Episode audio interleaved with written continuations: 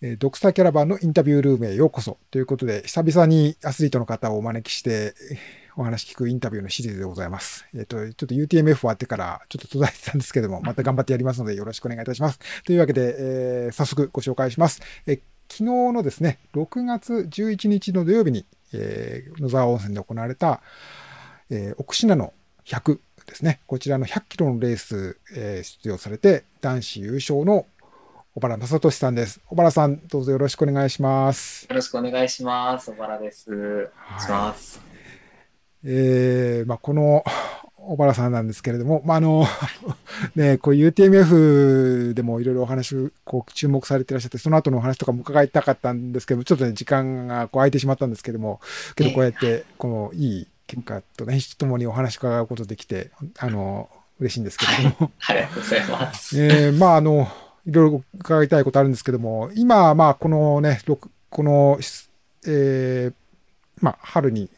マウント富士、富士山の周りも走られた後での、はい、お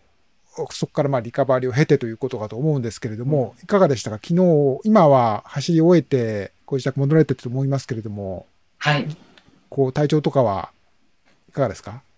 そうですね。あの、筋肉痛は結構ひどいですけど、あの足は結構痛みますけど、あの、まあ、その UTMF で、あの、ちょっとやられていたこう肺だとか、まあそういうその、まあコロナの影響っていう意味は、では、あの、まあ特にあの今全然特にないかなっていう形で、はい、あの、本当に、あの、まあもう、もう大丈夫かなっていうところまでやっときたなっていう感じですね。うんそのあたりのところもね、ぜひちょっとこれ 関心高いところなんで伺えればと思うんですけども、まあその前に、まあ、昨日の、まあ、レースっていうんですかね、この奥品の100なんですけれども、はい、えっ、と、まあ、こちらはまあ去年ね、あの、初開催、8月、去年は8月でしたよね。そうですね、8月の終わりでした。はい。で、こう、まだコロナのコロナ禍でいろんな大会、中止になる大会が多くて、まあそういう中で8月に開催される大きなイベントということで、結構ね、あの、選手層も厚くて、小原さんもその中で注目されて、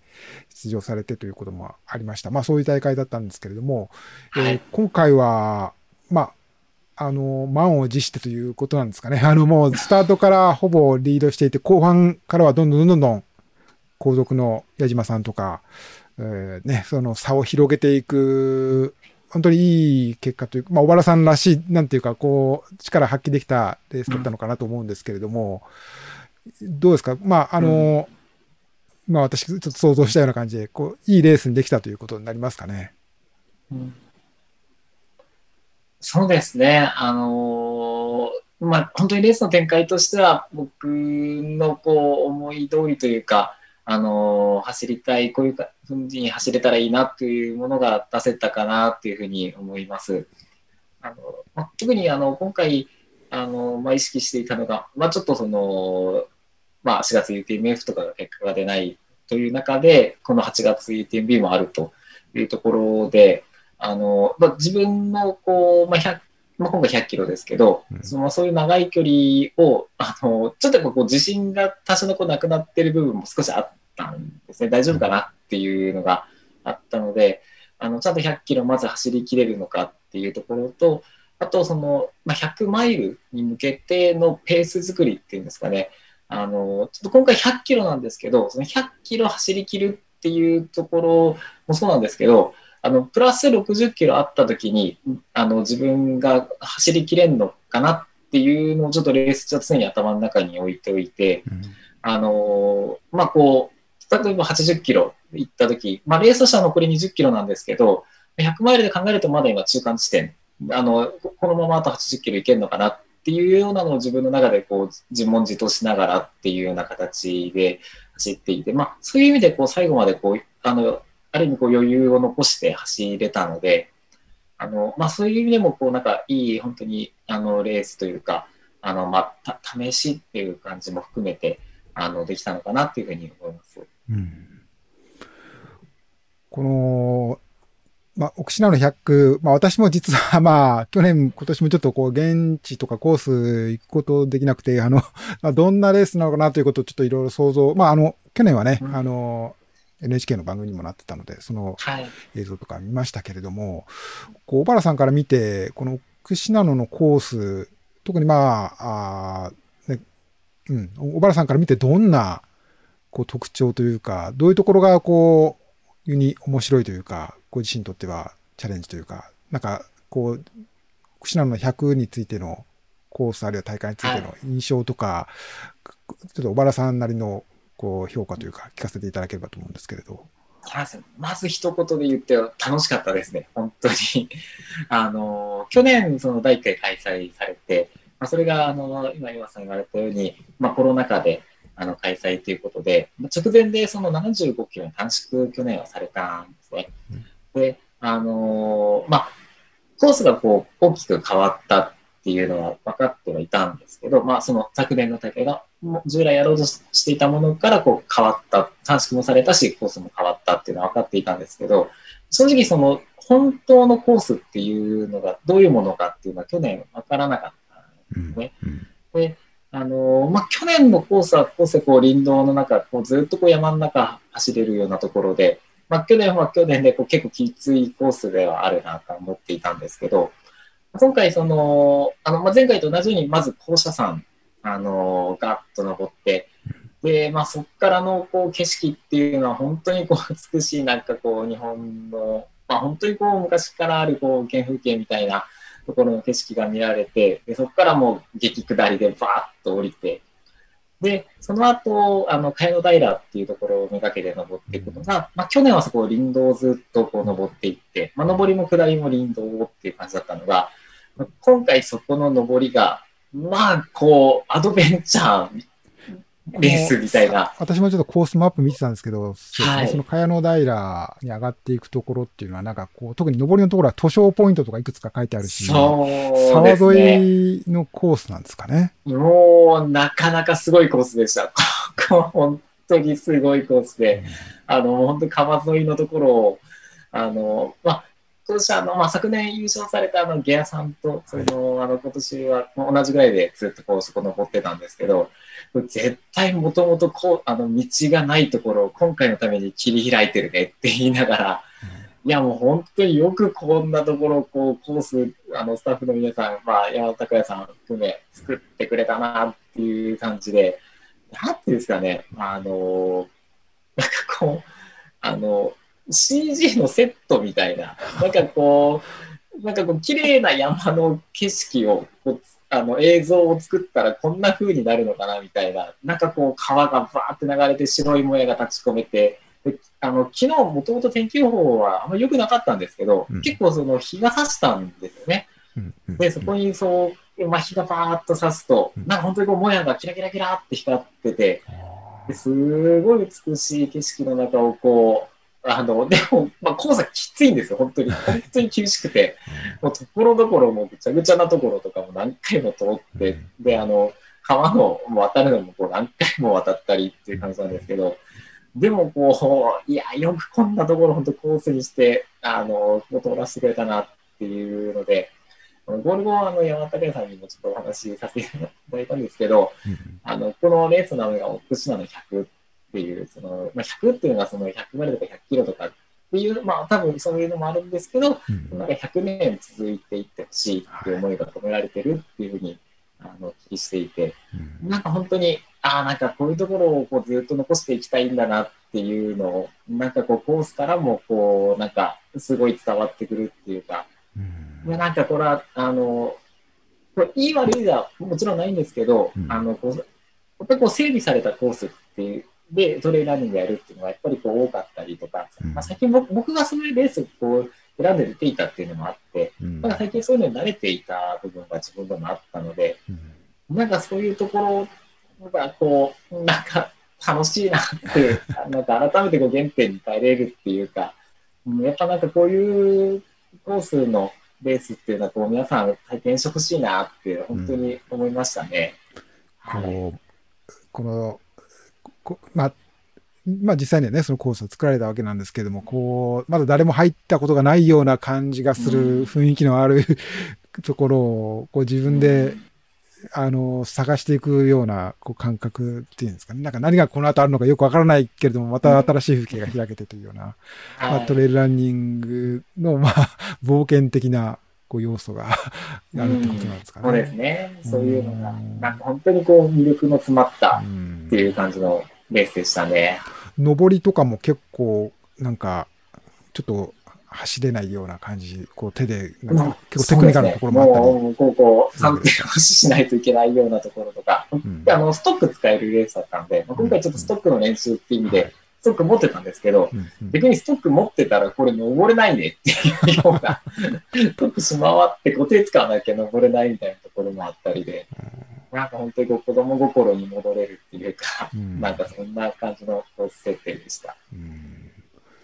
なるほど。なかなまあ確かね、私もそんな、こう、木島平、木島平村、あの、詳しいわけじゃないんですけれども、あの、小石さんはよくね、あの、あの、インサイドアウトスキークラブのレースとかもされているので、よく聞くんですけども、その、こちらの茅野平とか、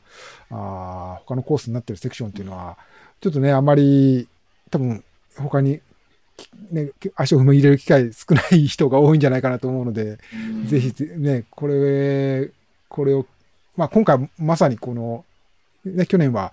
コース変更になったということなので、今年初めて、こう選手の皆さん走ったということだと思うので、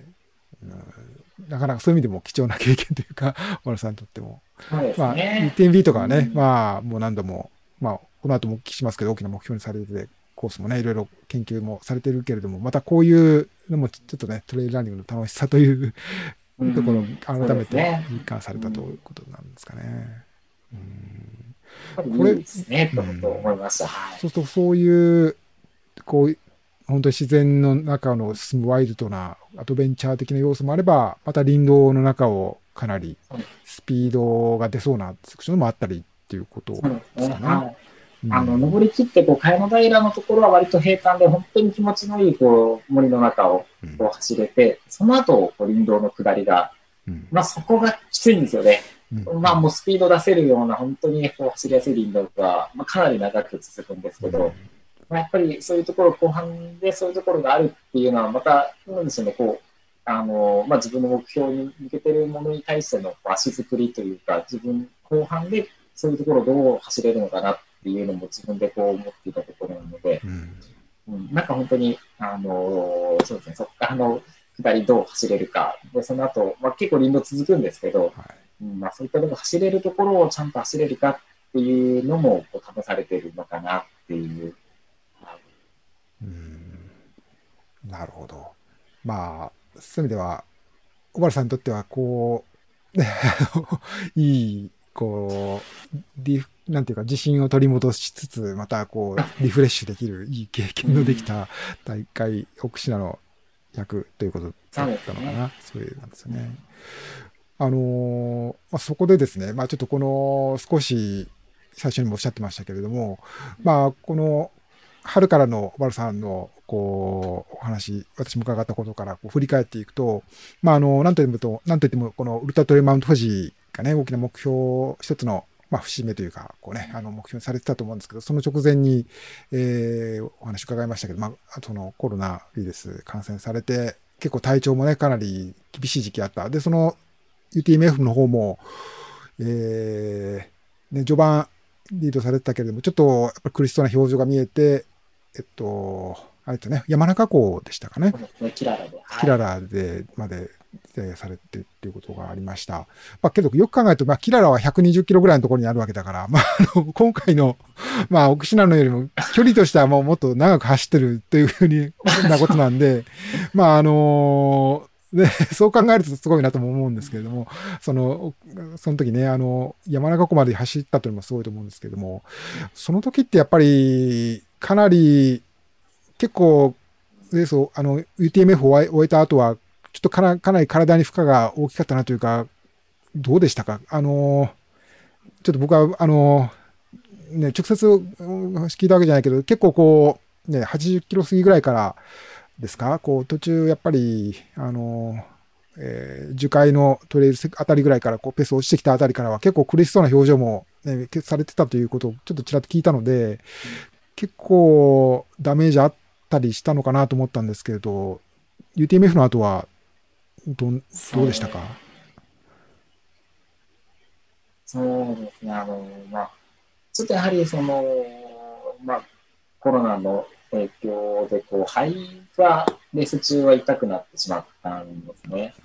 で、まあ、まあ、咳が出て、で肺が痛くなってっていうので、うん。あのーこう、例えば足が痛いであれば、もう、こう、トレイランナーの皆さん、まあ、特に UTMF 出るようなこう経験のある皆さんだったら、まあ、僕も含めてですけど、この足の痛みは、あのまあ、例えば、こう、今ちょっと頑張りすぎてるから、ちょっとペースを落とそうだとか、あの、また、例えば、こう、まあ、栄養の補給が足りないのかなとかっていうのが、こう、想像がつくというか、この足の痛みだったら大丈夫とか、あると思うんですけど、肺の痛みっていうのが僕もこう経験がないので、あの、正直こう、今自分がどういう状態でどこまで行っちゃってんだろうかなっていうのがもうわかんないみたいな状態だったんですね、レース中って。で、まあ、その、一番60キロぐらい、あのーまあ、ふもとの映像出てから、まあ、こう夜になって日が沈んで呼吸が下がってきて、咳が出始めてっていうような感じで、で、こう、まあ、こう、不安にもなってくるし、このまま行っていいんだろうかっていう、まあ、正直、こう、レース中はそういう葛藤がある中で、で、一回、その、まあ、あの、そうですね、その次回超えた後、あの、今回で言うと、あの、何でしたっけ。えっ、と、映像ですかね。えっ、と、え富士ハイランドまで行きますよね。はいはい。そこ、富士ハイランドの、の着く前に一回、ちょっと無理かなとやっぱり思ったんですよね。肺の痛みと咳が止まらなくなってしまって。うん。で、そこで一回やめようと思ったんですけど、うん。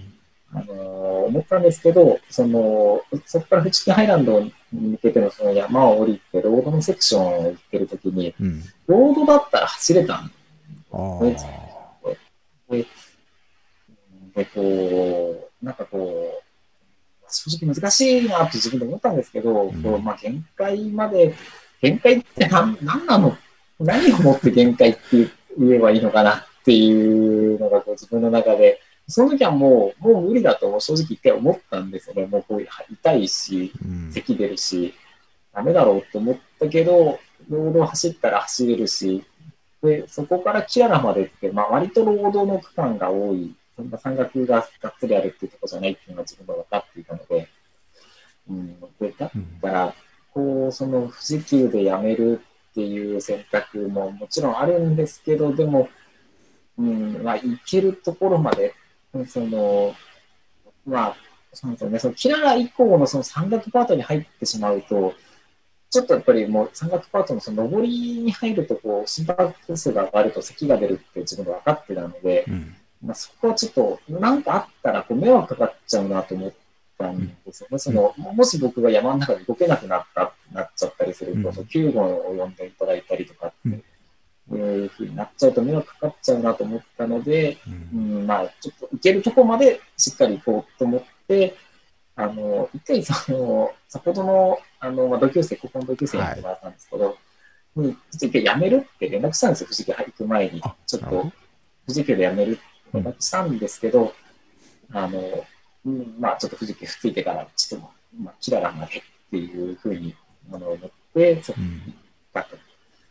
で、うん。まあ正直でもやっぱり痛い状態では、まあ肺が、ちょっと咳が出たらこう痛む、病むっていう状態で、まあレースを終えて、一応病院に行ったんですよ、呼吸系の。あ、終わってから。うん。はい、一応こうちゃんと見てもらおうと思って、レントゲンとか取ってもらって見てもらった結果、あのまあ特にその、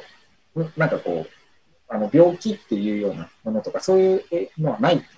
あのやっぱり単純にこう病み上がりで、うんそういう、まあ、病み上がりでもじゃなくても大変な100キロ走るとかっていうことをやったわけだから、うんまあ当然そこに負荷がかかったら、うん。まあこれ病むなりななんなりするんじゃないって上野先生に言われて。まあ、そうかなと思って。で、一応じゃあもう、ななんかこう、病気ではないっていうふうには、まあ、自分で、まあ、一応見てもらったので、うん。で、そこからやあの練習開始したんですけど、でもやっぱりこう、しばらく、まあ、2、3週間はこう、うん、UTM 終わった後も、なんかこう、やっぱりずっとこう、ももやがかかった状態というか、まあ、すっきりしない状態がずっと続いていて、うん。で、うんまあ、でちょっとその時にその思ったのが、うん。まあ、あのこれ、まあ、正しいかどうかわかんないですけど、僕がはい。単純に思ったのが、うん。そのもしかしたらこの状態ってもうずっと治んないかもしれないと。そういう肺がかかったような状態で、ちょっとなんかこう、咳が出る状態が。で、それを僕が病み上がりだって思っている以上、僕はずっとこう100%あの治ったというか、100%じゃなくて、常に7割、8割っていう状態だと自分で思っちゃう。うんで、多分その状態でレースに出ると、ちょっと肺が痛いってなったら、うん今病み上がりだからやめとこうっていう、その、やめるのをこう、なんですかね、敷居値を下げてしまうような気がしたんで、うん自分で。うんだったら、今もう、まあ、今年40歳に、まあ、つくなりかったんですけど、40歳の自分は、こういうもんなんだって思おうと思ったんですよ。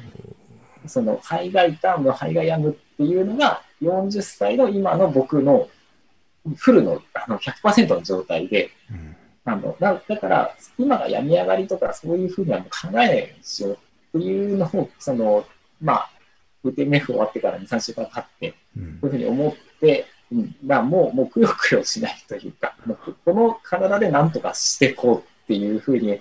思っていたら、うん。なんかこう、その、あと1、2週間したら、うん。なんかだいぶスッキリしてくるようになあって、あ、よかった。まあ結果、その MF 終わってから、まあそうですね、1ヶ月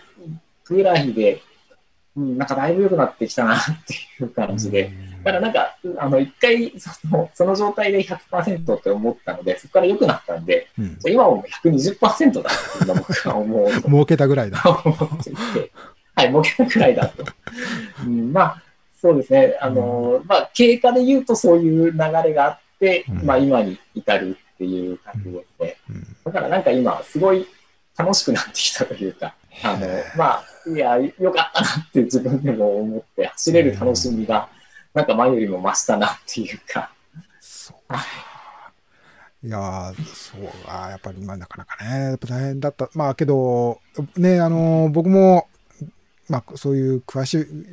科学的なこと詳しいわけじゃないですけど、多分ね、肺がなんか良くないっていうのは、まあ普通の健康状態っていうのはないっていうのは直感的にも感じるから、まあちょっと無理をしすぎると、ね、その、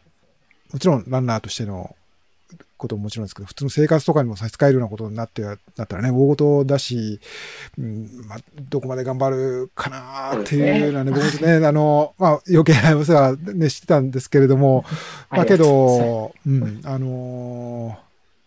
ね、まあ、それ以上に、けど、まあ僕はとにかく言っても、まあ、小原さん自身がそこはね、一番こう、あの、心配だしく、ね、見どころだとは思うんで、ね、あの、だとは思ってたんですけれども、やっぱりなんか、うん、なんか小原さんらしいか、すごい、あの、前前向きな考えというか、けどまあ一つ思ったのは、まあなんか、うん、やっぱりちょっと時間がね、まあもちろんこのコロナ、多分小原さんに限らず、あの、他にも、こう今、そこで苦しんでらっしゃったりとか、方いらっしゃると思うんですけれども、まあ個人差はあるでしょうけども、まあ小原さんの場合は、まあ時間をかければ、かければっていうか、まあ少しこう、良くなっていったということですもんね。それが、まあ、1ヶ月、まあ2ヶ月とかぐらいの全体でね、こうそれぐらいのれかかるとしても、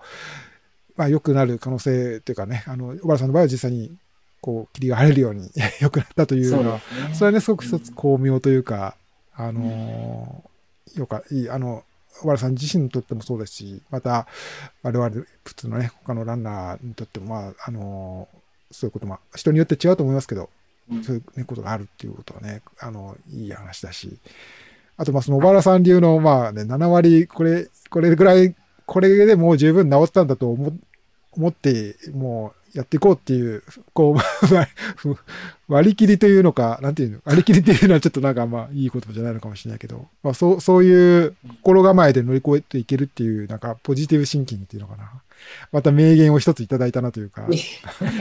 あでも、これ本当にあの、なんですかね、あの、うんたくさんこうコロナで苦しんでるのいらっしゃると思うんで、あの、なんかこう、皆さん別におすすめは本当にしないというか、あの、人それぞれ症状は本当にあると思うので、あの、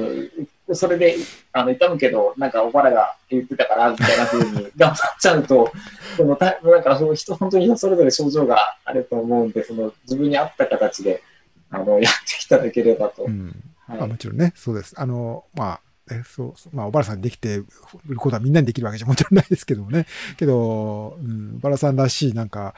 あの、で、こう、4月、UTMF の直前に伺った時も、あの、なんていうんですか、こう、名言というか、うん、あの、なんだっけ、えっ、と、まあ、そのベストの状況で挑める選手、誰もいないんだから、ベストでないのは普通なんだと思って走りますっていうふうにおっしゃってて、まあ、そこもね、あの、バラさんらしいっていうのが、やっぱその、まあ、なんか、あの、らし、らしいというよりは、また、その強さの秘訣というかね、あの今の状況を、こう、これダメだというふうに思わずに、こう、その範囲の中でどういうことができるかっていうことを考えるっていうふうに、こう、認知、認知能力っていうのかな。そういうふうに切り替えていくっていうところが、まあ、あの、小原さんの今までの、なんていうか、いろんな、こうね、まあ、ランナーで、としての成果を出してこられた、あるいはまあ他の人生の上でのいろんなこととかでも多分ね、強みを発揮された力の源なのかなということを改めて私は感じたんですけど、今回もね、またいい話、名言聞かせていただいたなと思って、はい。うん、あの、そういう、わらさん、あの、もちろん、今年の大きな目標は、先ほどもお話しした通り、8月の UTMB モンブランがあると思うんですけども、この、あとね、えー、2ヶ月ちょっと半ぐらいですか、になりますけれども、この、あと、1ヶ月半はどんな感じ、他にもなんかレースとかでも小原さんを応援できる機会とかあったりする予定とかありますか？とあの UTMB までは、あのレースはあの今は入れていません。その後はあの、まあ、自分なりのあのトレーニングでっていうふうに思って。うんうん。なるほど。ということで、まあ、そういう意味ではね、今回は、まあ、その4月のアクシデント、コロナっていうね、こう、思いがけない出来事から、コロナ感染というところから、その、8月のモンプランに向けて、まあ、こう、一つ大きな、いい、なんていうか、転換点というか、まあ、こう、手にできたという意味では、きっといい、ね、これ一つ、こういい明るい材料ですよね、明らかに。そうですね、うん。はい。なんか、あのーあの、今回、奥島の前に、あの、マウントアワーって新潟での、あの、開催されたはいはいはい。43キロぐらいのレースに出させていただいていてうん、あの、まあ、そのレースも本当になんかこう、あの、なんかでも手つかずの、こう、山の中をこう行くみたいなレースで、本当に楽しかったんですね。うんで、あの、今、あの、ユウさん言われた転換点っていうのがあれなんですけど、なんかちょっと僕、あの、なんですかね、こう、なんか、こう、変に、こう、自分自身を追い込んでたというか、こうストイック、へあの、変な意味でのストイックになってたかなっていうのが、ちょっとあったかなって思うんですよ。今振り返るとなんですけど、うん。なんかこう、結局、こう、UTMB とかってもう、あの、まあ、このトレーラーニングってオリンピック距離ではないですけど、まあ、ああいうところとか、まあ、スカイの世界選手権とかもそうだと思うんですけど、まあ、やっぱり、こう、ああいうところのこうトップ上位の人たちっていうのは、もうそういうそのオリンピック選手レベルの、まあもうなんですかね、こう陸上の世界選手権でこうメダル取るとか、そういう意気込みで、やっぱヨーロッパ、アメリカの選手とか出てきてるととか思っていて、やっぱそういうこうレベルでこう競技をやらないとあのダメだと、うん僕はなんかこうそういうふうに感じていたんでうん。そうなってくるとこうやっぱ楽しむっていうのって難しいのかなってこう思ってた部分がちょっとあって、うん。なんかこう楽しむよりもなんかこう、まあ、あの喜びを得るために、もう苦しんで苦しんで最後その結果が出て喜ぶっていうためにやってるみたいな感じに、ちょっとこう自分の中でなんかなっちゃっていたかなと。なんかこの、そのマウントアンファンの、こう、なんかこう、なんですかね、手つかずの、こういう、まあ、走らせてもらったりとか、今回の福島のね、なんかこう、本当景色のいい中、撮らせてもらったりっていうので、これやっぱりこの競技ってやっぱ、やっぱ楽しいなんてやっぱ大前提なんだなって、こう改めてこう思えた感じなんですよね、この2レース。なるほど。やっぱりなんかそこをこうないがしろっていうか、まあ、ないがしろじゃないですけど、こうなんか忘れてしまっていったら、なんかこう、うん、ななんかこう、やっぱ違うのかなってこう、このレース通して思えたっていうのが、僕の中ですごい良かったなと思えて、なんか、この後2ヶ月半も、あのもちろんこうステップにあの自分に厳しくとは思うんですけど、でもやっぱりこの競技をトレーラーニングっていうのが、やっぱ楽しいっていうのを楽しむっていうのをもうもう一度なんか改めて思いながらちゃんとこう、あの、やっていけたらなっていうふうに、あの、今は思って。なるほど。まあ、まあね、この奥信濃もそうですけど、泡ヶ岳も、ね、僕もちょっとちらっとしか見てないんですけれども、ね、かなりワイルドな、そういうね、て手つかず感というか、深いこう山の奥深いところって聞いてますので、まあそういうところを走ることで、改めてそういう気づきがあったっていううんことなのかな。まあ、うん。これね、あの、多分、ね、あの、マウントアワー、松永さん、松永弘明さんが、ね、コースディレクター、あの、はいやられてるですので、きっと、聞いたらね、あの、喜んでらっしゃると思うので、ぜひぜひ、あの、マウントアワーもたくさんの方がね、こう、そういう経験しに、しされるといいなと思いますけれども、ね、また、そうディープジャパンのもね、あの、来、今月か、そうですね。1月にありますので、本当に景色もう、ん、そうですね。はい。すごいところなので。まあ、というわけで、ちょっとね、この、奥信濃100をきっかけに、ちょっとね、こういろんな、小原さんの、こう4月以来のいろんなこう変化とかね、こう伺うことで、キャッチアップすることできて、あのよかったです。また UT、ももちろんモンブランはね、僕にとってはちょっとこう、すごくあの注目している大会なので、その話多くなるかもしれませんけれども、またいろんな、ね、あのトレイルっていうのを発見、あるいは走ることを通じての経験、あるまた小原さんの新しい名言、あの聞かせていただければと思ってますので、楽しみにしています。はい。というわけで、まああの、週末のね、あの、今日は日曜日なので、でちょっともうお休みの時間近づいてると思いますので、小原さんありがとうございました。またぜひお話聞かせてください。ございありがとうご。ざいます。